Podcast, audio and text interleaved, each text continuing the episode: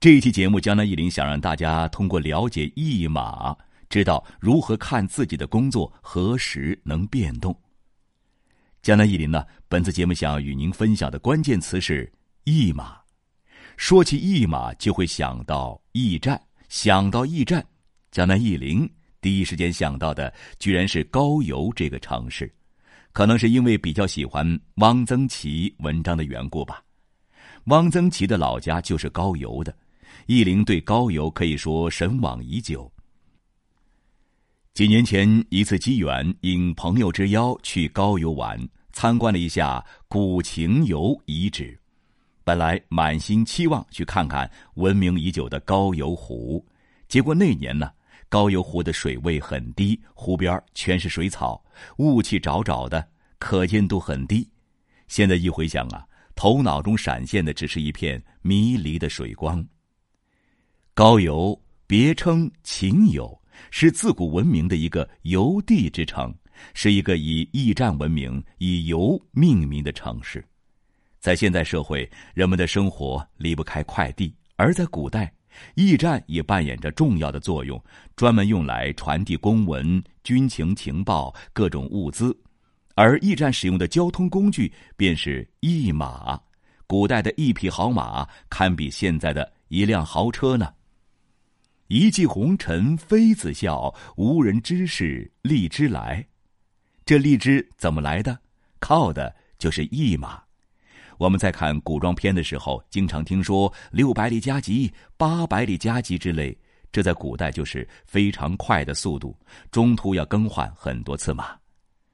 驿马的概念就是借鉴现实中的驿马，大家可以先了解一下驿马表格的使用方法。之后呢，您可以私信江南易林来获取这个易马表格。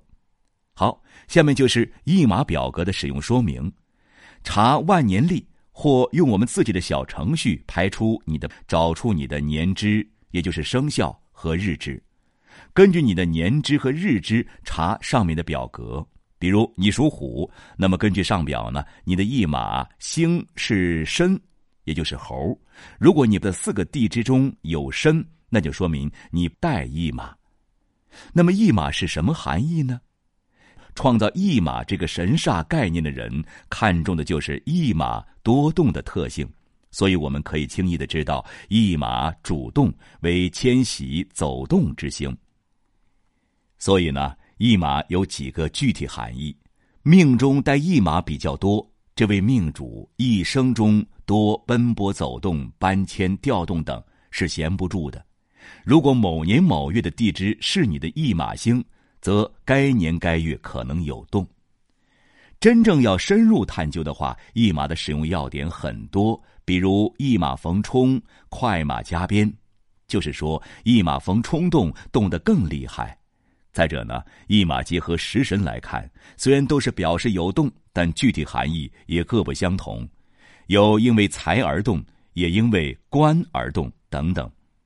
同样是动，也有动而急、动而凶，有主动的变动，也有不得已的变动。共同特点就是位置的变动。江南一林要说明的是啊，表示动的特征有很多。驿马只是众多特征之一，只能算作一个充分条件。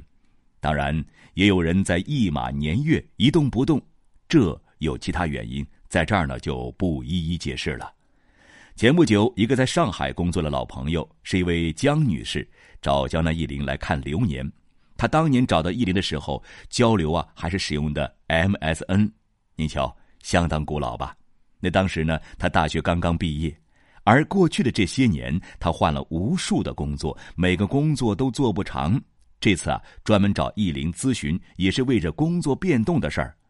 那我们一起来看一看他的是丁巳辛亥甲申丙寅。这位江女士五行属木，甲木，生在巳年，亥为驿马；生在申日，寅为驿马。并且年和月天克地冲，冲到了驿马；日和时寅申相冲，冲克很重。江女士呢，在二零一九年亥年夏天的时候就换了一个工作。今年乙亥年的亥啊，就是江女士的驿马。所以说，二零一九年是她的驿马年，容易有变动。像这样两组驿马双双相冲的一生中多变动，这工作呀都干不长，可能平均三四年甚至一两年就会换一次工作。不过呢，这个也得具体分析。如果江女士不是生在上海这样的一线城市，而是生活在一个三四线城市，现实的束缚之下，工作变动肯定没有像在上海那么频繁。这就是环境对人影响的重要体现了。在预测中也很看重地域位置对人命运的影响。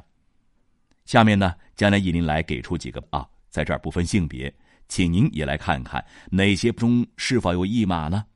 一，丙子、丙申、壬寅、庚子；二，乙巳、戊辰、庚戌、丁亥；三，乙卯、丙寅、庚戌、甲申。如果您知道答案的话呢，希望积极回复，依林在后面呢也会公布答案。好了，朋友，本期节目就到这里结束了，希望对大家有所帮助。如有疑问，可以在江南易林周易研究中心微信公众号上与我互动交流。感谢收听，下期再会。